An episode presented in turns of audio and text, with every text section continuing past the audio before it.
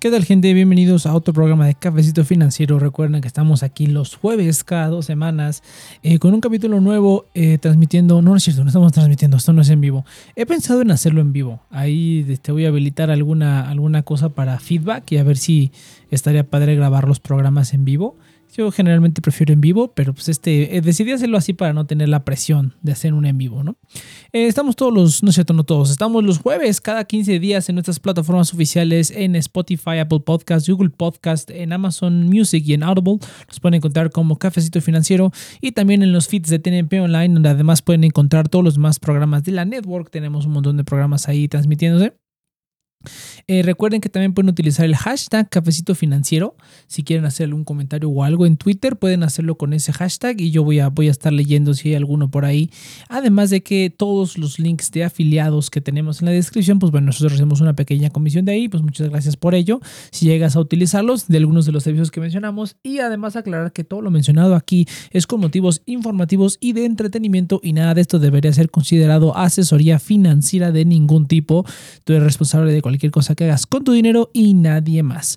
Vamos a empezar entonces con algunas de las noticias de aquí de México, que realmente ahorita no fue una, una semana un, poquitín floja, ¿eh? Fue una semana un poquitín flojilla y, veremos a ver, a ver qué tal. Pero bueno, entonces lo primero es, eh, ya salieron los detalles full. Creo que eso ya tiene unas semanitas, pero quería platicarlo porque se está poniendo ruda, ¿eh? Se está poniendo ruda la, la, competencia de las tarjetas garantizadas. La garantizada de Rapicard. Ya por fin tenemos todos los, los detalles. Básicamente, ¿qué es lo que tienes que hacer? Eh, me parece que dentro de la aplicación te la pueden ofrecer, ya te la ofrecen directamente ahí adentro. Eh, tienes que dejar, ellos lo dejaron bastante sencillo tienes que dejar un depósito de 2.500 pesos más, eh, no, 2.500 pesos nada más, y te van a dar una línea de 5.000 pesos, lo cual está bastante bien porque yo creo que este es uno de, las, de los problemas que he, visto con algunas personas que utilizan las, las tarjetas de crédito garantizadas, es que pues la línea de crédito es muy poquita. Entonces, nada más como para unas compras y ya no, no te alcanza para nada más. Pero pues aún así, no, no, no, no te puedes quejar. De que, de que te estén dando el este. Fíjate que no, no vi a ver si ahorita. De hecho, vamos a investigar rápidamente. Eh, la Rapicar garantizada si te da. Si te da recompensas. Que creo que sí, eh. A ver, vamos a ver. Garantizada, obténla 24 horas, está dando una clínica de keto 5 mil pesos. Ah, sí, mira, recibe 5% de todas tus compras y un bono de bienvenida de 200 pesos. Eh, no, no veo aquí que diga que sí, sí, sí, este. Sí, sí, me imagino que sí, me imagino que sí te dan el, el, el 2% de cashback también. Está en lista de espera ahorita, de hecho, una lista de espera por la Rapicar garantizada. Eh, me parece que hay gente que ya se la habían estado ofreciendo, a gente que ya le habían rechazado la Rapicar anteriormente se la empezaron a ofrecer, pero no, eh, solamente esas personas las tenían. Y ahorita también están dando 5% de cashback, lo cual está genial. Ah, siempre, siempre obtengo los servicios, pero me pierdo de ese tipo de promociones, siempre, ¿no? Abrí mi cuenta de, de GBM, por ejemplo, y a los meses salió esto de que te regalaban una acción si les depositabas mil pesos a su, a su producto este de Smart Cash. Y, pues ya no, no pude aprovechar eso. Pero bueno, entonces mira, está, está, en lista de espera. No dice aquí, pero me imagino que sí tiene los, el 2% de cashback. Solamente dice que por promoción te van a dar un 5% de cashback, lo cual está bastante bien. De hecho, está muy, muy bien. Y se pone a la par de la tarjeta de Hey Banco. La tarjeta de, de Hey Banco, la, tanto la crédito como la, eh, tanto la tradicional como la garantizada, te están dando un 5% de cashback en tus primeros tres meses. Aquí no dice de cuánto es. Recibe un 5% de cashback en todas tus compras. No, no, no, no dice, no dice si va a ser por cuánto tiempo, ¿no? Me imagino que por un cuánto tiempo, si serán los seis meses de la vida de la tarjeta, estaría buenísimo. 5% de cashback está muy, muy bueno. Y es allá donde vamos, gente. Yo creo que ya todo el mundo del 2% de cashback ya está quedando un poquito, digamos, atrás. Y ya lo que sigue es aumentar el cashback o aplicar como los gringos, como lo dije en algún, como lo dije en algún otro programa por categorías, ¿no? Por categorías así vas a tener a la gente encantada con un montón de tarjetas de crédito que van a querer sacar. Eh, pero bueno, pero yo digo que vamos, vamos para allá, vamos para allá. Entonces ya salieron los detalles, está bastante bien y les digo, se, se, está poniendo ruda la competencia. Hay muchas opciones, hay muchas opciones ya. Creo que con todas las opciones que hay, Story se sigue viendo un poquito, un poquito menos atractivo simplemente por la cuestión del pago. Hace unos programas también cubrimos la garantizada de NanoPay, que me parece también es un pago único. Eh, bueno, si hay gente que no te le dan crédito, pues sí, ¿no? Tienes que pagar porque te den crédito. Digo, en muchos casos era antes así, antes de que se popularizaran tanto las garantizadas, pues tú tenías que pagar una anualidad para que te dieran una tarjeta de crédito. ¿no? Había las, incluso las sencillas, eh, tenías que pagar una anualidad o algo para que te la, te la soltaran más fácil, ¿no? Por lo menos te sacaban dinero de ahí. Pero pues ahora con tantas opciones y todo lo, que se ha popularizado, las tarjetas sin anualidad y las, y las tarjetas garantizadas, pues sí es un poco extraño ya. Bueno, no extraño, pero ya siento que esta cuestión de dar un pago, ya hay otras opciones para no tener que dar un pago, ¿no? Aparte de G-Bank o Rapicard, eh, son las. Y aparte de que te dan recompensas, ¿no? Sí, obviamente el depósito es muchísimo más alto, pero pues te están dando al menos algo a cambio, lo cual está bien. Pues una tarjeta ya totalmente digital también, están un poco mucho años luz de otras tarjetas, pero bueno, siguen siendo opciones. Eh, pero mira, para garantizadas, como yo lo he dicho en algunos programas, yo tenía un familiar que le, estaba, le estuve buscando una tarjeta garantizada. Eh, ya por fin, eh, de hecho, después de mucha decidia por no querer pagar los 500 pesos de la story, pues lo, lo, hice y resultó que ni siquiera tuve que pagarlos, ¿no? Que le, que le dieron la tarjeta, la tarjeta clásica con una línea muy bajita, pero pues le dieron una tarjeta clásica, lo cual está genial.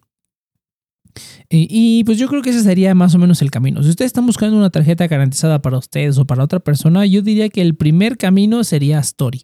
El primer camino que sea Story. Si en Story te aprueban la clásica, eh, en mi experiencia por lo menos yo pensé, o sea, bancos tradicionales habían rechazado a mi familiar. Eh, no está tan mal mi familiar, tiene un puntaje entre 600 y 650 de crédito, estás por el amarillito, en el sentido en el que si mal pagaste, el problema es que las cantidades por las que no había estado pagando pues sí eran como un poco más altas de lo normal. Y ese es el problema que habían tenido los bancos en darle el crédito. Em, pero, pero aún así, ¿no? Aún así pues la, rechazaban. Pero el score no estaba tan mal. El score no estaba tan mal. Y em, me decidí y ya por fin la saqué y pues resultó que le dieron la, la, clásica Story. dos mil pesos de línea de crédito, pero pues para estar pagando algunos servicios pues no está nada mal. Eh, pero sí, ¿no? Ahorita ya incluso también tiene cuenta en Hey Banco y ya estoy viendo para que saque la tarjeta. Ya le ofrecieron la tarjeta garantizada de Hey Banco, ahora es cuestión de dejar el depósito. Todo va a estar perfectísimo. Eh, pero sí, yo creo que esa debería ser la, la, metodología. Creo que Story es la que, aunque estés un poco manchado, te la pueden llegar a soltar incluso la clásica. Entonces yo diría, primero intentar Story. Ya si no te autorizan la clásica de Story, te ofrecen la garantizada, pues tú decide, pero en ese caso mejor vete con alguna de las otras, ¿no? También tú medialo, ¿no? hay gente que a lo mejor prefiere pagar 500 pesos y ya no volver a pagar nunca en su vida que dejar un depósito de 1500 pesos. Yo personalmente prefiero dejar el depósito porque eventualmente pues ese dinero me lo regresan, ¿no? Y creo que es lo justo, creo que es lo justo si tú tienes, estás reconstruyendo el crédito o no tienes crédito, eh, no tienes historial crediticio, yo creo que lo justo es que dejes un dinero en garantía para que te den un crédito. O sea, creo que pagar, aunque digo, en ciertas circunstancias, pues si ya tienes un manchado y no hay de otra, pues ni modo, pagar por hacer un crédito, ¿no? Mucha gente lo hizo así en su momento, pero yo creo que ya podemos irnos saltando eso y pues que empiecen a destacar las recompensas. A mí me, llama mucho la atención esta cuestión del 5% de cashback, creo, creo que también ya lo hablé en un, en un programa anterior, eh, la cuestión del cashback ya tiene que ir evolucionando aquí en México, tenemos que ponernos a la par de otras tarjetas, eh, hay tarjetas que te pueden dar hasta 8, 10% de cashback en algunas categorías, lo cual está genial, ¿no? Sobre todo... Eh, bueno, está esta promoción de, ¿cómo se llama? HCBC, donde te están regresando, me parece que el 15 o el 20% con tarjeta de débito. Es con tarjeta de débito. Si pagas el súper y servicios. En su momento la aproveché, había igual como 20% y sí ahorré montonal en pago de servicios, eh, pero ahora ya tiene unas restricciones, eh, bueno, tiene unas condiciones un poquito más más eh, pues estrictas, por decirlo así, ¿no? Te piden que gastes al menos mil pesos y pues sí los gasto, pero es que yo en mi trabajo a mí me dan vales de despensa, entonces la mayoría pues lo gasto de ahí, que se puede ahí aplicar la, el, truco de convertir los vales a, efectivo, pero pues no, no, no le quiero perder esa, esa comisioncilla, ¿no? Y había otro método con el que lo puedes hacer sin comisiones, pero ya no es tan confiable como antes. De hecho, a lo mejor cuento alguna vez esa historia de, de cómo, cómo casi perdí dos mil pesos de vales por querer convertirlos efectivo. Pero fue una historia bastante chistosa. A ver si la cuento en, algún otro programa. Pero bueno, eh, eso es nada más para cuestión de la garantizada. Sí, están bastante bien, eh, que se pongan las pilas. Ya los bancos tradicionales, pues por lo menos en este tipo de, productos nuevos, están quedando muy atrás. Pero aún así, aún así, la, la gran ventaja que tiene Hey Banco es que todavía reporta como crédito bancario, lo cual es una mega super ventaja sobre todas las demás tarjetas garantizadas que hay.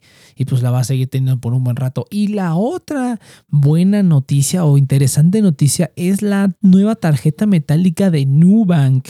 Que sí, sí, sí, o sea, full disclaimer. Esta tarjeta no está disponible aquí en México, está disponible en Brasil nada más.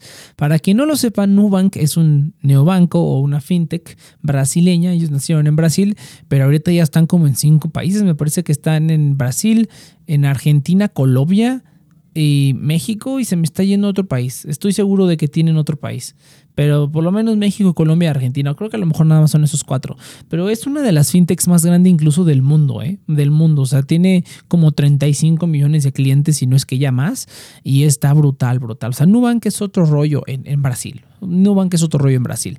Aquí en México no, no está tan buena, pero, pero ahorita vamos a platicar. Entonces, básicamente la tarjeta Ultraviolet, pues que yo haya visto nada más, es nada más la tarjeta metálica. No, no, no, no, no vi que anunciara ningún otro beneficio ni nada. Pero, pero, pero aquí lo que está interesante es eh, a ver a quiénes personas se la habilitan. Para que no lo sepa, en Nubank de Brasil es otro rollo totalmente. Ellos ya hasta incluso tienen recompensas, tienen una membresía con la que te dan exclusivos y abono de puntos. Una membresía a un costo mensual, lo cual es pues, un poco este, incoherente, pero la ofrecen, ¿no? Y hay mucha gente que la paga y que así es como sacan los puntos. Por sí sola la tarjeta no te da ningún tipo de recompensa. Tienes que pagar la membresía, estábamos hablando de Brasil, para que eh, tengas acceso a ciertas, eh, ciertas eh, perks ventajas, ¿no? O sea, no, no me acuerdo exactamente cuáles son. Tienes descuentos específicos en ciertos establecimientos, tienes abono de puntos. Me parece que el abono de puntos se puede convertir a, millas eh, para utilizarse en, aerolíneas. Si mal no recuerdo, hace mucho tiempo que vi y ahora que estoy investigando para hacer el programa no encontré la información. Eso lo vi en un video en español donde hablaban de las, de las, eh, de todos los perks, todos los, los Ah, se me fue la palabra en español de eso. de perks, eh, como las ventajas que tiene la tarjeta de, de, de. Eh, no, no Ultraviolet, pero, pero Nubank de Brasil. Y ya no lo volví a encontrar. Pero bueno, el chiste es que es otro rollo. Es otro rollo la tarjeta de Nubank. Y pues esta introducción, la verdad es que la tarjeta se ve bien, bien bonita. Ahora, lo que está curioso es ver cómo lo hacen, ¿no? Aquí en México, pues la primera metálica que tenemos es la tarjeta de la tarjeta de débito metálica es la de fondeadora, ¿no? Tenemos también la tarjeta metálica, la de American Express, no me acuerdo cuál es exactamente, Platinum something, no me, no me acuerdo exactamente cuál es, pero no son ningunas como las tarjetas de Estados Unidos. Si tú has visto las tarjetas metálicas de Estados Unidos como la Chase Sapphire Preferred, la de, ah, no, no es cierto, es la, la Sapphire Reserve, perdón, porque está la, la Preferred y está la Reserve, pero creo que las dos son de metal, pero la más popular es la, es la Chase Sapphire Reserve. Eh, es una tarjeta, pues, no diría exclusiva, pero sí tienes que tener ya cierto nivel con, el, con, el, con este banco Chase para que puedas obtener esa, esa tarjeta, una tarjeta metálica, o sea, tenía un bono de bienvenida de no sé cuántos miles de puntos, que literalmente era como efectivo gratis, por llegar a cierto, a cierto monto de, de, gasto en los primeros tres meses, me parece, pero pues la gente, eh, los gringos tienen una cultura mucho más grande de de explotar las tarjetas de crédito simplemente porque allá los bonos de bienvenida sí son bonos chidos, o sea, sí son bonos que sirven de algo, no como aquí donde realmente si tú los aprovechas y tienes tus gastos bien planeados y utilizas bien la tarjeta de crédito, le puedes sacar mucho dinero gratis cada vez que abres una tarjeta de crédito o la cancelas y sacas otra, ¿no? Hay canales completos, foros de Reddit y páginas de completas de cómo, ah, cómo exprimir las tarjetas de crédito lo más posible y está genial, está genial la verdad. Pero bueno, desviándome un poco del tema, eh, el chiste es que eh, las tarjetas metálicas que han sacado aquí, o por lo menos las que yo he visto, pues no están tan, es más como una base de plástico con una cobertura metálica, lo cual está bien, pero no tiene ese, ese feeling, ese feeling. Incluso creo que esta semana sacó este, o la semana pasada, sacó Eduardo Rosas el, su video hablando de la, de la tarjeta de crédito esta de la de American Express que es también metálica, que se, no, se veía como tan, ah, se veía más bien como recubierta, ¿no? Esa sí se veía completa, no es como la tarjeta de fundadora que parece que tiene como una cobertura metálica sobre el plástico, se veía como más, más metálica, más bonita, pero aún así, ¿no? Ves los videos sobre las tarjetas gringas eh, metálicas y, uff, qué, qué belleza de tarjeta, qué peso. Hasta ese, hacen los videos, no sé si de ASMR o simplemente videos donde tiran las tarjetas y comparan los sonidos que hacen cuando se cae, porque es maravilloso. Es maravilloso eh, escuchar una tarjeta metálica 100% que se cae, ¿no? Es para que no sepa, esa, esa, esta tarjeta de Chase Fire Reserve hasta se acabó, ¿no? O sea, tuvieron que dejar de ofrecerla porque se acabó el material con el que hacían las tarjetas de tan, tan popular que era la tarjeta. Eh, igual, yo creo que igual que aquí, o sea, los, los, gringos te sueltan una tarjeta si ven que eres buen cliente, aunque tengan unos requisitos más, más altos, no importa, te la sueltan. Pero sí, entonces eh, se está poniendo interesante. no recuerdo si había algún beneficio por tener New Ultraviolet, pero va a estar interesante ver qué tal. Y si aún así es nada más la tarjeta metálica, pues estaría, estaría padre. A mí también me gustan mucho las tarjetas metálicas. Em, yo sí, bueno, para quien lo ya lo dije en algún, en algún programa, pero estoy en, el en mi proceso de fiscalización en Estados Unidos para pagar impuestos allá por las inversiones y por otras cosas que hago. Eh, bueno, inversiones y criptomonedas eh, me voy a fiscalizar allá, todo lo voy a recibir allá y pues a tener acceso a cuentas de banco y espero tarjetas de crédito también. Entonces me interesa mucho para empezar a utilizar esos servicios. Hay muchas tarjetas muy, muy buenas. Y esperemos a ver aquí en México. La verdad, Nubank, eh, pues yo no diría que me o sea, tengo la tarjeta, yo no diría que me gusta ni me disgusta por el simple hecho de que no la he utilizado. La utilicé una vez porque estaban dando descuento pagando con Nubank y pues pagué algo en Amazon, pero de ahí en fuera pues no lo he utilizado, ¿no? No tiene ninguna recompensa fuera de los meses sin intereses, eh, adelantados, lo cual está bien, ¿eh? Pero no, no, no he tenido que hacer ninguna compra a meses sin intereses para adelantarlos tampoco. Eh, entonces no, no me he visto. Además de que tengo una línea muy bajita, me dieron nada más 5 mil pesos. Eh, hace un, un, mes creo que la quise aumentar a 10 mil. Quería comprar un procesador para mi computadora nueva pero no, eh, pues no, no, me alcanzaba con esos 5 mil. Eh, quise pedir más y me dijeron, tienes que esperarte otro mes. dije, uh, pero es que no la utilizo, ¿no? No tengo ningún, ninguna motivación para utilizarla más que en, momentos que hay eh, promociones o así. Siempre estoy viendo a ver cómo la puedo utilizar, pero pues no, la verdad no. Ahí, ahí, veremos, veremos. Pero bueno, se, se, ve interesante, se ve muy bonito, el diseño está muy bonito. Esta parece que sí es como metálica completamente. Quién sabe si tenga una base plástica. Eh, algunas la tienen eh, simplemente para poder meterle el chip contactless, lo cual está bien, pero bueno, una tarjeta metálica, eh, pues no, no, este, a final de cuentas yo creo que es más como para farolear que cualquier otra cosa. Eh, mucha gente pues si las utiliza o ya virtual y todo, pues no, no, no, no tiene más que para que se vea bonita en tu cartera, ¿no? Así bien, bien bonita y tú la, la goces. Bueno, yo como soy un, un, un, friki de las, de las tarjetas, a mí me encantan las tarjetas, tengo un montón de tarjetas, incluso tarjetas que ya tengo canceladas desde hace años, que ya no sirven, me gusta porque me gusta tener como los diseños, me gusta la colección de las tarjetas. Y son tarjetas que ya no existen, ¿eh? De hecho, tengo las tarjetas, mis primeras tarjetas de crédito, todavía las tengo. Fue una Santander Free y una Santander uh, Cero que me, que me autorizaron. Ya he hablado de esa historia, me parece. Todavía las tengo, ya no sirven, ya están más canceladas, ya, ya están, me endeudé, pagué la deuda, ya todo. Pero pues me, me gusta porque esas son, por ejemplo, productos que ya no se ofrecen, ya nunca van a ver, ya el diseño de esa tarjeta ya no existe. Para quien le tocó era, era una tarjeta de Santander que era curveadita, ¿no? Creo que era la única que era curveadita en ese momento. Pues se veía bonita, la verdad. Se veía bonita cuando pagabas con ella, su, su curvita. Entonces, ah, no sé, a mí me gustan esas cosas de las tarjetas, entonces me, me interesa, ¿no? Por, por esas sencillas razones que quise participar para esa cosa de de la, de la tarjeta metálica de fondeadora, pero pues gastaba 30 mil pesos y pues eh, no, no, sí, sí iba a tener ahí que, que chacalear, hacer ahí algo con, con, eh, con con cobro de con cobro con terminal o criptomonedas y pues sí te lo estaban detectando, ¿no?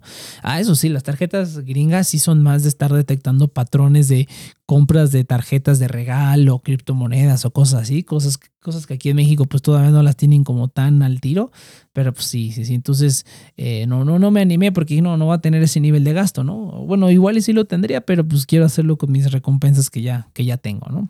Pero bueno, eh, vamos a hablar entonces, vamos a pasar a las noticias, pues, digamos, internacionales, porque ahora sí, el programa está lleno de noticias cortitas, no hubo mucho que me interesara platicar, donde a lo mejor sí me voy a llevar un poco más de tiempo, va a ser con eh, mis portafolios. Esta semana hubo unos cambios bastante considerables a mi, a mis portafolios de cripto y de acciones, entonces vamos a hablar, vamos a hablar de eso. Pero bueno, vamos a hablar rápidamente sobre las nuevas tarjetas de crédito de Capital One. Para quien no lo sepa, Capital One es una empresa de finanzas de, Estados Unidos muy, muy chida. Tienen productos muy, muy buenos, la verdad. Eh, y muchos son para, pues ayudan a la gente, la verdad, tanto a la gente que está iniciando el crédito como a la gente que, que, simplemente quiere como un buen servicio. Son un banco que tiene una muy buena reputación y muy buenos productos sin anualidad y unos con anualidad que valen un poco más la pena.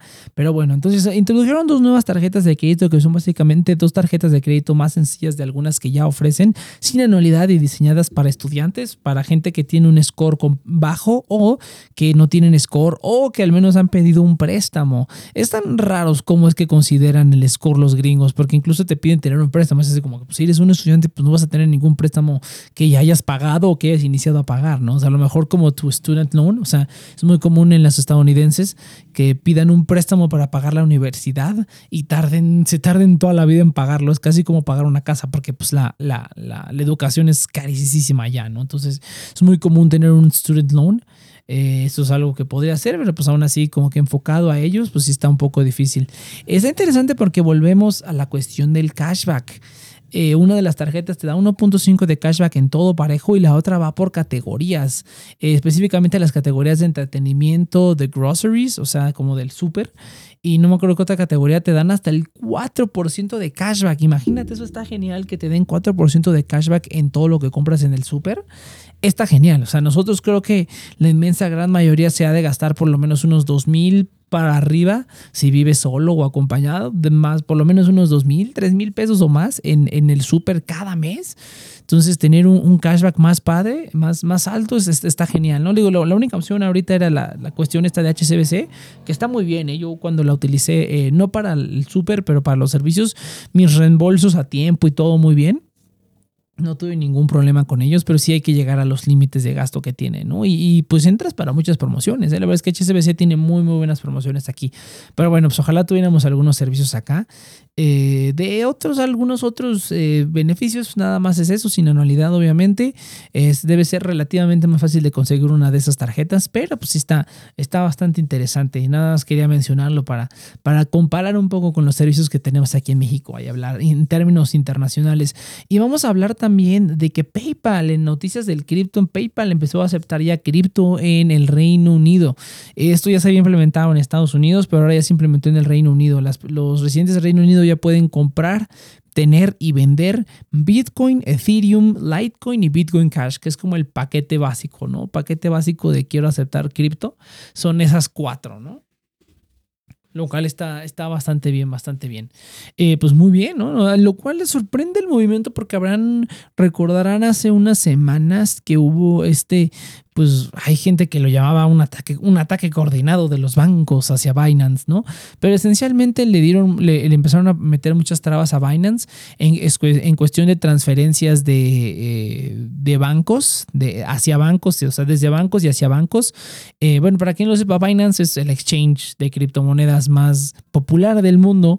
Eh, pues ellos tienen servicio de transferencia electrónica, o sea, te das cuenta que te, haces te hacen un SPAY de de, de, ellos a tu banco, ¿no? Entonces ya no tienes que estar como comprando y vendiendo con la tarjeta de crédito o utilizar un exchange aparte, ¿no? Aquí en México si queremos sacar criptomonedas, ¿no? Puedes utilizar Binance, pero ahí no hay opción para retirar a pesos, ¿no? Puedes vender a pesos y tener pesos ahí, pero no puedes retirar a pesos, ¿no? Tienes que a fuerza pasarlo a algún otro exchange aquí en México como Bitso o Tauros y ya lo puedes pasar a pesos y ya de ahí lo puedes pasar a una cuenta bancaria.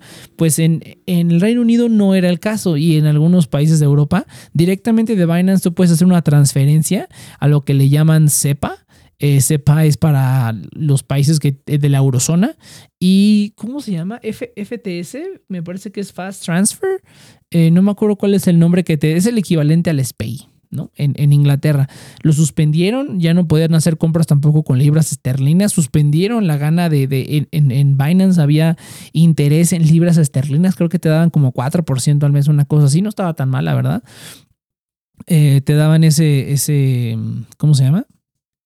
Ese interés en libras, pues ya lo quitaron totalmente, ya lo quitaron totalmente y, Y pues todos los bancos, no, no todos los bancos, pero varios de los bancos más grandes que hay, eh, cabe mencionar mm, Barclays, me parece que se llama, y Santander, Santander que también es bastante grande en el Reino Unido, empezaron a detener las transferencias de ida y de venida hacia Binance y me parece que algunos otros exchanges, todo justamente unos cuantos días con unos días de diferencia. O sea, con unos días de diferencia.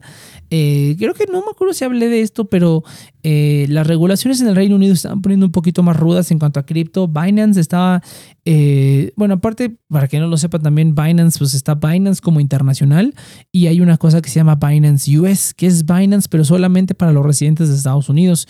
¿Por qué Estados Unidos? Porque en Estados Unidos las regulaciones son mucho, mucho más duras. Entonces eh, ahí tiene que, tienen que hacer prácticamente una empresa aparte que solamente opere con Estados Unidos para que no haya problema. Entonces Binance US es la empresa o la subsidiaria de Binance que solamente opera en Estados Unidos para gente de Estados Unidos y obviamente tienen muchísimo menos cosas que nosotros, ¿no? Afortunadamente vivir en un país que no sea Estados Unidos o de primer mundo incluso te da muchas ventajas, ¿no? Te da muchas ventajas en cuanto a cripto por la falta de regulación principalmente, pero pues en algún momento yo creo del futuro va a llegar esa regulación aquí, aunque quién sabe, la verdad quién sabe. Pero bueno, entonces eh, eh, Binance quería hacer algo parecido en el Reino Unido, querían abrir un Binance UK, por decirlo así, eh, y fue como le suscitó un problema de que le estaban quitando la licencia o que Binance no estaba legalmente para operar en el Reino Unido, pero no era Binance tal cual, sino que era esa nueva empresa que estaban formando para poder tratar a los clientes del Reino Unido exclusivamente ahí. Y pues básicamente fue eso el inicio del problema, lo cual provocó que, eh, que los bancos más grandes eh, le quitaran, quitaran la capacidad de transferir dinero de Binance, quitaron las transferencias, también quitaron el CEPA. Eh, y estuvo, estuvo cañón, estuvo cañón. Digo, muchos canales lo llamaban como un ataque coordinado, pero pues la verdad puede que sí se haya sido como coordinado porque realmente ves las fechas de, que pasaron y básicamente es un día después del otro, dices, hmm, eso está raro.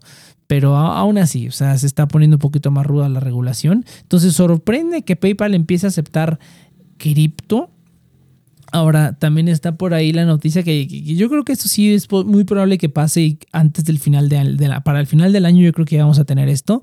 Eh, por ahí están que jugadores grandes como PayPal quieren integrar DeFi a la plataforma de PayPal y los contendientes más importantes, los contendientes que más van a pelear son Aave y Uniswap. Eso es lo que dicen las malas lenguas. Yo creo que es cierto. Yo sí creo que va a ser para final de este año, pero pues cualquier cosa puede pasar en el mundo cripto.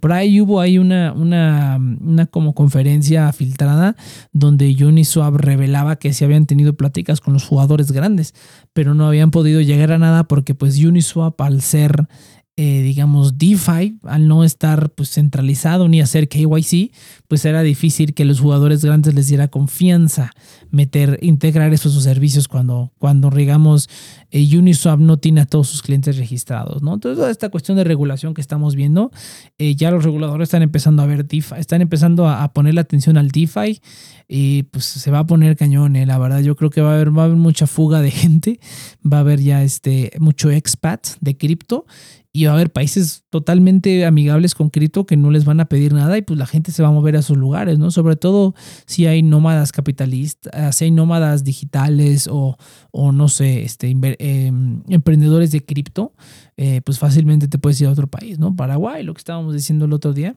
O se instalaron cajeros automáticos de, Bitcoin en, El Salvador, está padrísimo, ¿eh?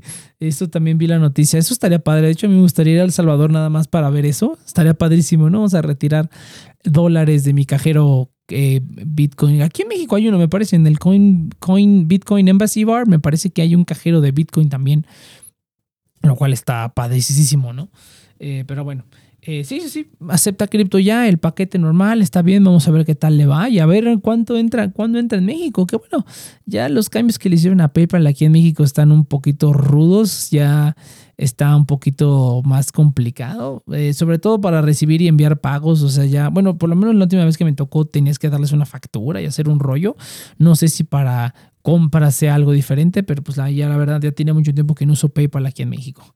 Eh, desde que quitaron, eh, desde que yo antes lo utilizaba para mantener dólares ahí, para pagar ciertos, ciertos gastos que tenía con ciertos negocios, pero desde que empezaron a hacer eso de las transferencias automáticas, pues mis dólares me los convertían a pesos y así ya no me servían, porque yo gastaba, o sea, mis gastos eran en dólares y me servía tener los dólares ahí. Pero bueno, ahorita ya con tanto cosa, pues ya creo que no, no va a haber ningún problema. Pero bueno, entonces, eh, pues sí, mira, medio programa casi hablando de las noticias. Eh, ahora sí viene lo, un poquito lo más interesante que quería platicar, que quería yo plasmar, es sobre los cambios que hubo en mis portafolios. Estas, de este par de semanas sí hubo bastantes cambios y creo que vamos a rellenar el programa bien con esto. Entonces, primero, ¿no? Vamos a revisar. En el portafolio mexicano, pues no hubo ningún cambio. Eh, igual eh, creo que solamente aumentar mi posición de Aeroméxico y aumentar mi posición de algunas fibras que recientemente han estado cayendo un poquito de precio, pero pues que yo tengo bastante confianza, entonces a lo mejor por ahí va a ir el asunto. Pero de momento, pues sin cambios. Y creo que eh, mis acciones mexicanas son, van para muy largo plazo, son, son inversiones que tengo a muy, muy largo plazo y, pues ya ahí veremos. No dudo que eso lo, llegue a vender en algún momento, pero pues veremos, ¿no? Veremos. Eh, sobre todo porque es más fácil, ¿no? Ya las demás, pues hay que ver. Pero bueno, entonces eh, al portafolio gringo, hice, hice varias compras esta semana aprovechando que hubo un día que se cayó todo bien bonito. Eh, ya había comprado Fiverr, compré otro poquito más. ya estoy otra vez en la ganancia. Va, va muy bien Fiverr. la verdad es que ha tenido una ganancia. Creo que a lo mejor va como por ahí del 5% en unas semanas. Eh, esa caída que tuvo Olímpica estuvo genial y fue el momento perfecto para entrar, para, a mi parecer, entonces yo aproveché. Eh, hice, otra, hice otra recompra ahorita y pues ahorita va, bien, ¿no? Eh, redoblé también en, varias acciones que me ha ido muy bien. En, Capital One, justamente la empresa de la que hablé antes, me encanta Capital One tanto como producto como para invertir. COF, hice otra compra y Discover, Discover que es, eh, también es otra compañía de finanzas en Estados Unidos, es un poquito disruptiva también, no es un banco tradicional. Entonces esas dos han, le ha ido muy bien. Las dos la verdad creo que ahorita ya están arriba, casi llegando al 20% de, de, rendimiento. Entonces redoblé, eh, ya llegué a mi límite. Un día, un día voy, a, voy a contar cuál es, cuál es mi sistema para, para comprar. ¿Cuál es el sistema que yo utilizo? Si algún día quieren saberlo, pues ahí ya coméntenlo y les, les platico cómo es mi sistema para comprar acciones. Pero bueno, ya llegué a mi tope, ya no creo que compre más, veremos en el futuro si, si me aventuro, porque aunque les he ido bien, pues estoy un poquito, eh, pues sé que en algún otro momento se pueden caer, se me han caído, ¿no? Han estado en números, en números rojos también. Eh, pero, pero dentro de lo que cabe se ha mantenido bastante. Y Tencent, Tencent Music Entertainment, eh, compré también aprovechando la bajada impresionante que hubo como del veintitantos por ciento. Cayó 12 un día y 7 el otro. Yo compré en la caída de 12 y el siguiente día bajó 7. Eh, y quería comprar, pero ya no tenía efectivo en ese momento, entonces ya no compré. Pero eh, sí, sí quería aprovechar y es probable que compre otra vez. Es probable que compre otra vez simplemente porque la acción está como a menos de la mitad de precio que estaba hace unos meses por toda la presión que ha tenido China y es una empresa con unos papeles financieros increíbles. Entonces es muy probable que compre otra vez, esta vez para un poco más de largo plazo. Ese realmente fue un movimiento de trading que sí, que sí estaba ya estaba, estaba vigilando a las empresas chinas. Eh, pero bueno, y también vendió un montón de cosas. AMD subió de una manera impresionante. Creo que tocó casi los 120 dólares en un momento. Eh, ya tenía una posición eh, que no se había recuperado en mucho tiempo. Le metí un poquito más y mejoró, mejoró, mejoró. Creo que me salí como con un 20% de, de utilidad y vendí y justamente unos días después volvió a caer. Ahorita creo que está alrededor de los 107, 108. Es muy probable que compre otra vez y, la holdé. AMD sí es una, una acción que holdé por mucho tiempo, pero cuando vi esa subida brutal dije, no, aquí tomo ganancias. Y tomé ganancias. Pero AMD es una empresa en la que tengo mucha confianza también. Eh, también hizo un montón de, ventas que ya tenía desde cuando ganas de deshacerme de ellas, la verdad. Eh, las primeras son, bueno, eh, de hecho justamente esta misma semana, dentro de, del mismo periodo de tiempo, vendí también ya Tencent, que saqué casi 20%, aprovechando esa caída brutal, pues obviamente lo siguiente que hubo fue un rebote, pues aproveché para sacar utilidad. Digo, ese, ese sí fue un movimiento 100% de trading, no, no, no pensaba holdearla mucho en ese momento, pero pues sí, sí la tengo en la mira para, para un una inversión a largo plazo. Pero bueno, fue un rendimiento muy bueno. Eh, Carnival, Carnival, que también, eh, Carnival Corporation, esta empresa de, de, ¿cómo se llama? Eh, es que no son barcos, pues de, cruceros, cruceros es la palabra. También fue un movimiento de trading. fue un movimiento de trading, creo que este también le saqué casi el 20%. pues ya de una vez vendí la posición. Es muy probable que si veo que hay alguna otra caída, eh, pues también lo haga, pero esa sí es como de muy alto riesgo, ¿no? Esa sí yo creo que lo consideraría como una acción de alto riesgo porque sí es como se mueve muy violentamente, pero creo que a largo plazo también puede funcionar. Eso es algo que yo siempre hago, siempre invierto tanto a corto como a largo plazo, así que si en corto plazo se cae, pues no, no, no me afecta mucho porque no, no me importa tenerla ahí por un buen tiempo. Eh, y otras que no tenía planeadas, pero como que ya no me había gustado mucho el rendimiento que habían tenido, eran American Express y JP Morgan. JP Morgan, eh, JPM y AXP eh, habían tenido unas ganancias muy buenas, después se cayeron, apenas empezaron a recuperar, eh, pero la verdad no, no me ha gustado mucho el desempeño, entonces decidí venderlas. Probablemente me meta otra vez, probablemente American Express, creo que American Express a largo plazo puede tener, tener mucha, mucha mejora. Eh, JP Morgan, la verdad no creo que le vuelva a meter, no me gustó para nada el desempeño que tuvo. Las holdeé por un buen tiempo, eh, ahorita ya vendí con una ganancia mínima, como del 1%, una cosa así, pero pues, no, no, no, me importa mucho. Lo que ya quería es pues, utilizar ese dinero para meterle a otra cosa, ¿no? Y American Express probablemente entre otra vez, si en algún momento mejora. O sea, la subida que hubo del dólar en este mes estuvo genial. O sea, si en este mes, en estas semanas, el dólar subió casi a 20.50. Eso fue lo que me ayudó para sacar muchas de esas acciones que ya llevaban un rato ahí sin mover mucho. Eh, fue lo que me ayudó. Y pues ya, yo con eso estoy más, más, más que suficiente, no, no me importa a sacarle un 1%, 2%, no, no importa. Eh, pero, pero bueno, eh, ah, ya dije, el Carnival, Visa, Visa que la mantuve por mucho tiempo, pero no tuvo el desempeño que yo, o sea, sí tuvo un desempeño muy bueno, pero después se volvió a caer. es probable que entre otra vez y en algún momento veo una oportunidad de entrada de Visa lo voy a hacer, pero de momento ya vendí la, posición y espero entrar en otro momento. Charles Schwab también tenía posición en Charles Schwab. Eh, un poco decepcionante, la verdad, porque igual le fue muy bien en algún momento, después se cayó, después de las últimas caídas que hubo no se habían recuperado también y ahorita con la subida del dólar, pues vi que varias cosas se recuperaron y ya por lo menos con ganancias mínimas, pues ya saqué. Eh, ya saqué y pienso reinvertir. Eh, Schwab no sé si va a invertir otra vez, a ver si veo alguna oportunidad en el futuro. Eh, pero mm, no, no, no, me gustó mucho el desempeño. Visa es más probable que compre otra vez y American Express, pero JP Morgan y Schwab, la verdad, no, no, no lo sé. pero bueno, esos son los movimientos que hubo de, de la, del, del, ¿cómo se llama? Del portafolio de acciones de Estados Unidos. Y bueno, ¿qué planeo hacer con todas esas ventas y esas ganancias? Ah, pues vamos a reinvertir. Tengo en la mira Sofi. Sofi es otra empresa de, servicios financieros de Estados Unidos. Igual lo, lo podrías considerar como algo disruptivo, una fintech. Eh, me gusta mucho la empresa, me gusta mucho lo que hacen los productos que, que, ofrecen. Ya tengo una posición considerable. Es muy probable que compre otra eh, otra parte igual, simplemente porque aunque la acción no ganó muy bien, unas semanas estuvo ganando bastante, ahorita se volvió a caer, quiero aprovechar para comprar otra vez, eh, porque sí es una que me interesa a largo plazo. Eh, Sophie, sí me interesa conservarla muy, muy buen rato, creo que le veo muchísimo, muchísimo potencial.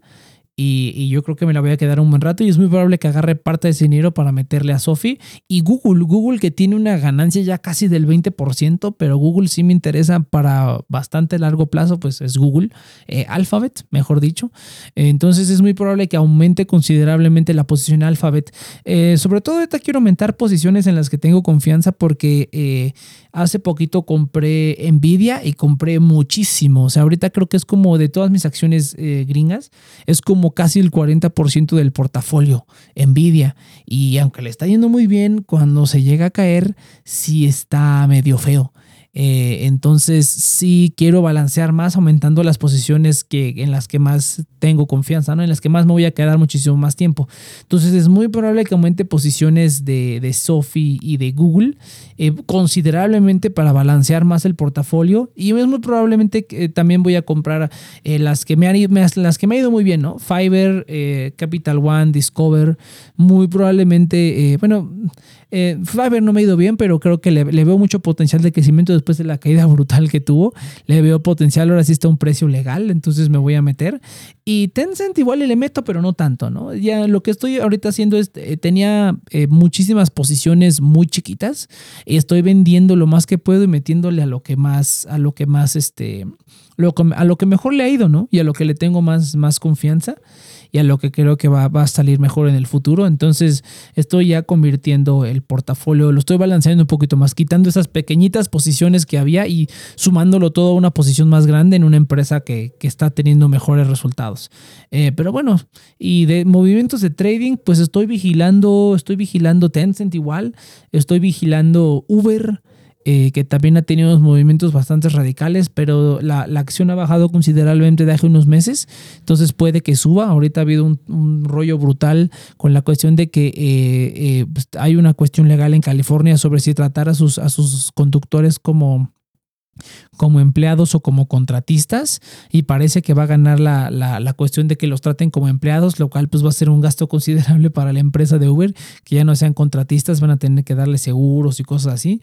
Entonces ahí la cuestión va, va, va interesante, pero bueno, y, y, de hecho ahorita las, las, las empresas chinas son las que estoy viendo para hacer el trading, todavía tengo la posición de Didi es muy probable que eh, la venda en cuanto tenga una utilidad de un 20%, muy probablemente la venda, pero igual puede que entre otra vez porque también me interesa a largo plazo. Ahora les digo, todo, todo, lo que compro me interesa a corto y a largo plazo.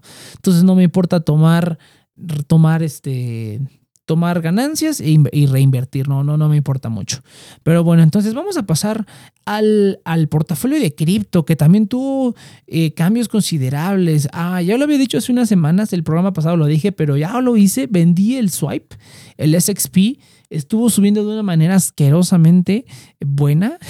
De hecho, subió más, subió más, un, día subió como 12%, subió bastante eh, el SXP y lo vendí, lo vendí antes de que de la gran subida que tuvo, ya uh, fue suficiente ganancia para mí, creo que subió como 150%, la verdad.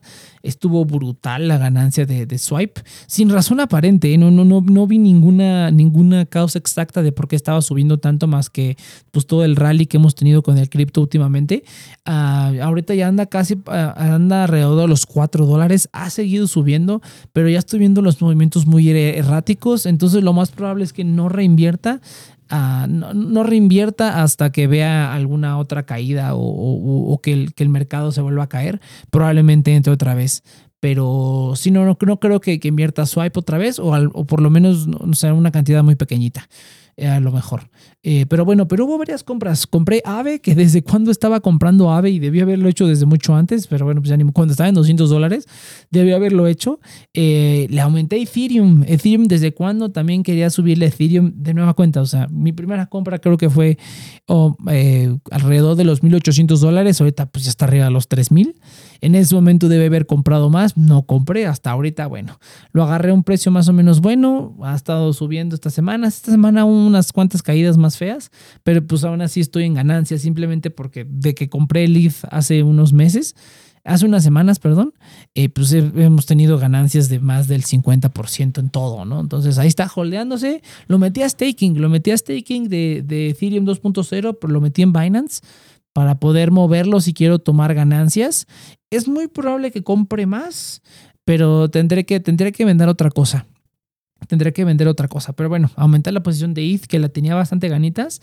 Eh, Uniswap también le tenía ganitas. Regresando a la noticia de, de PayPal estos tokens, que bueno, realmente la filosofía de muchos es no comprarlos, es ganarlos mediante proporcionando como liquidity pero pues no, no me meto tanto al DeFi, pero sí me interesan los tokens. Eh, por la cuestión de PayPal y del DeFi, creo que ahorita es momento de comprar o vender. Eh, es muy probable que para el siguiente mes, para septiembre, que regrese el Congreso de Estados Unidos, va a haber movimientos agresivos con DeFi, tanto para arriba como para abajo. Entonces los voy a mantener, yo creo, todo este, lo que resta de aquí. Es octubre, pero es octubre. Eh, voy a mantenerlos ahí todo el mes. Probablemente en octubre venda para protegerme o venda una parte considerable y deje muy poquito por si revienta o no revienta o reinvertir más. Entonces ahí ya tengo Aave y, Uniswap los dos. Eh, Mirror, que era algo que también le tenía bastantes ganitas, eh, hablando de DeFi, y pues no le ha ido bien, la verdad. En las últimas dos semanas cayó como 10%, pues ni modo, así sucede. Eh, Así pasa, muchachos. Pero bueno, Mirror Protocol lo tengo también en staking. Le tengo confianza a Mirror. Vamos a verlo este mes, a ver qué tal se porta. Y reinvertí en Axie Infinity, porque creo que también tiene potencial eh, todavía para subir más. Entonces ha ganado un poquito, no mucho, pero pues ahí va. Eh, una pequeña compra de Axie Infinity. ¿Qué es lo siguiente? el siguiente mes ya se liberan de staking. Tengo algunos stakings de dos meses y algunos stakings de un mes. Ya se liberan. Este, este mes que viene se liberan bastantes. Entonces es muy probable. Estoy pensando si vender PancakeSwap para poder comprar otras cosas. Dependiendo cómo se mueva Mirror, puede que aumente la posición de Mirror, probablemente aumente la posición de ETH, a lo mejor compro Swipe otra vez. Eh, y tengo algunos otros protocolos por ahí que estoy eh, eh, viendo. muy probablemente las ganancias que obtenga las voy a meter a UST y es muy probable que meta eso a, Anchor Protocol. Muy, muy probable. también me gustaría meterme a Mirror, nada más para invertir en algunas cosas en las que pues, no, tengo no tengo alcance desde los brokers. entonces me interesa Mirror en ese sentido. Pero pues yo creo que ahorita pues está tranquilo, va a estar tranquilo el movimiento. he estado buscando algunos, algunos tokens de juegos eh, que me han interesado, algo más que sea afín a mis, a mis gustos, pero no he encontrado nada, nada que se vea prometedor. Está Plants vs. Undead. eh, sí, escucharon bien, es, es, como Plants vs. Zombies, pero es Plants vs. Undead y es básicamente lo mismo, pero pues en, es, un, es un juego, play to earn. Em, se ve muy errático, la verdad no, no, no me late. Eh, por ahí salió Monster Infinity, ya salió unos, bueno, desde siempre ha habido como forks de Axie Infinity, ¿no? Pero, pero están saliendo ya los forks populares que puede que revienten. Entonces estoy ahí buscando algún token que haga 100x. estoy buscando por ahí algún tokencillo que haga 100x. Eh, pero no, no, he encontrado nada que, que, me, que me interese, ¿no? Eh, otra cosa que sí tengo en mi watchlist es Audius. Audius me gusta mucho la plataforma, me gusta mucho la idea de la plataforma. Hay ciertas cosas que no me convencen.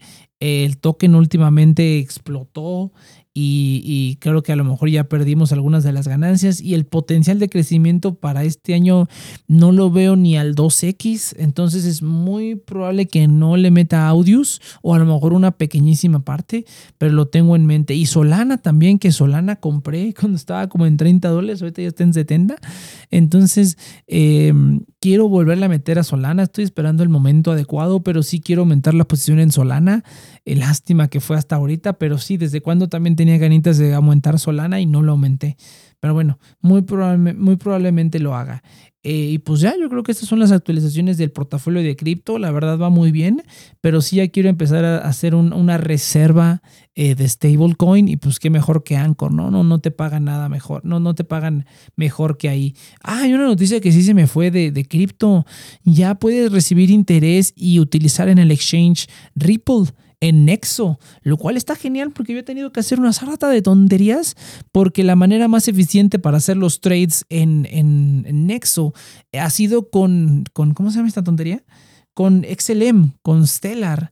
Entonces, eh, ha sido una tortura china. Esta última vez que hice un montón de movimientos tuve que, que eh, desde Nexo pasar el Stellar a Binance y luego el Stellar convertirlo en XRP y luego el XRP mandarlo a la otra wallet. Fue un rollo total en el que se me fueron pues unos cuantos dolarillos entre conversiones, o sea, entre, entre spreads y comisiones, eh, pues se me fueron unos, unos cuantos dolarillos ahí, ¿no? Entonces... Eh, pero, pero, bueno, ah, otra cosa que no dije es aumenté muy poquito la posición de Luna, aprovechando que el precio se estancó un poquito. Eh, ahora sí me decidí a meterle a Luna. Eh, me tardé porque pude haberlo hecho cuando valía 3 dólares, pero bueno. Entonces, vamos a estar vigilando Luna también. Creo que igual, para al final de este año muchas cosas se van a decidir. Entonces creo que Luna es uno de los tokens que también voy a holdear y puede que aumente la posición. Es muy probable que aumente la posición dependiendo de cuánto saque de otras criptomonedas.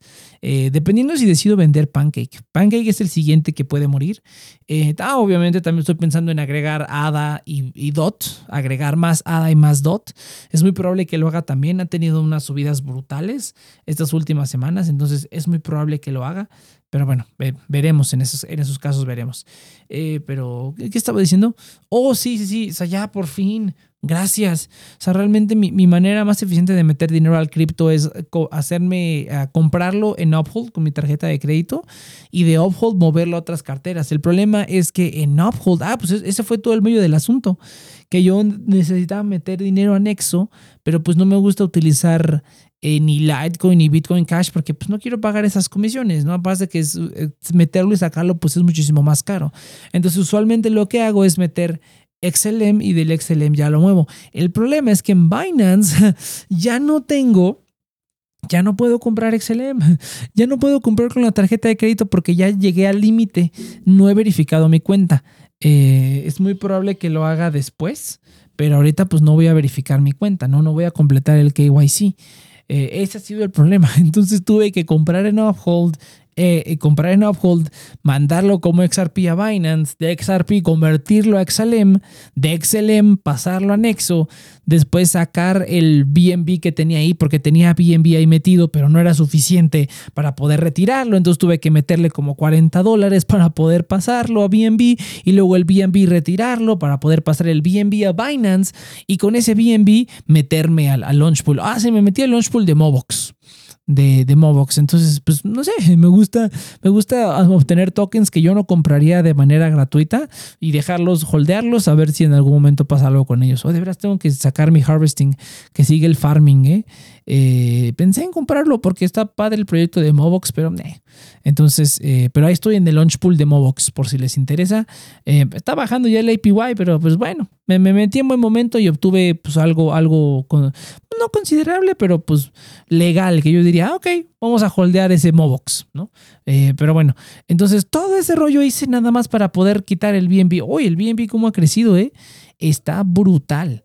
Eh, eso sí, eh, me, me, hubiera gustado agregar BNB. Ya casi está al nivel que estaba hace unos meses, ¿eh? ya está en los 400 dólares y el pico que tuvo en, hace unos mesecillos será como de 600 dólares. Ya vamos recuperando poco a poquito, ¿eh? vamos recuperando poco a poquito.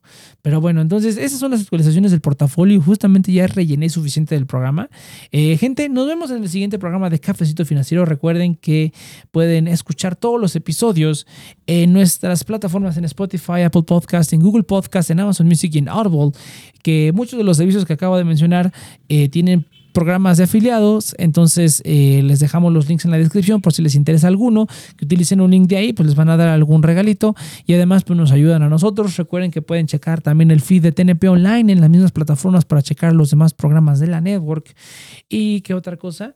Y pues ya nada más, hashtag cafecito financiero en Twitter, por si tienen alguna duda, percance, queja, sugerencia, regaño, mentada, la pueden hacer por ahí y nos vemos en la siguiente.